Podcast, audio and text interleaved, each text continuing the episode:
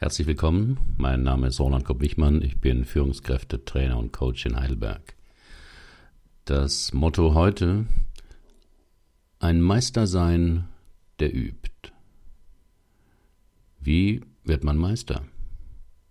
Im Handwerk ist die Laufbahn klar geregelt. Lehrling, Geselle und dann irgendwann Meister. Auch in anderen Berufen gibt es diesen Weg. Und irgendwann ist man angekommen.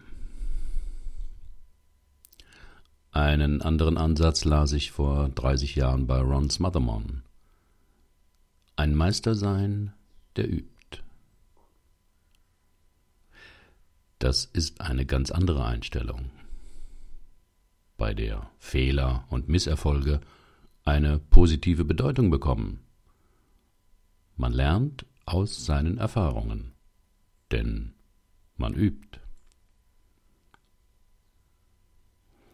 Fast alle Meister in ihrem Fach machen es übrigens genauso. Egal ob ein Roger Federer, ein Daniel Barenboim, ein Martin Keimer, alles Meister in ihren Disziplinen. Und sie üben jeden Tag. Nicht, weil sie es nicht können, sondern weil sie in Übung bleiben wollen und immer ein bisschen besser werden wollen. Worin sind Sie Meister?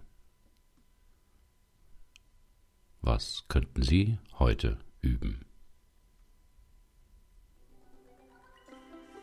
Herzlichen Dank für Ihre Aufmerksamkeit. Bis zum nächsten Mal.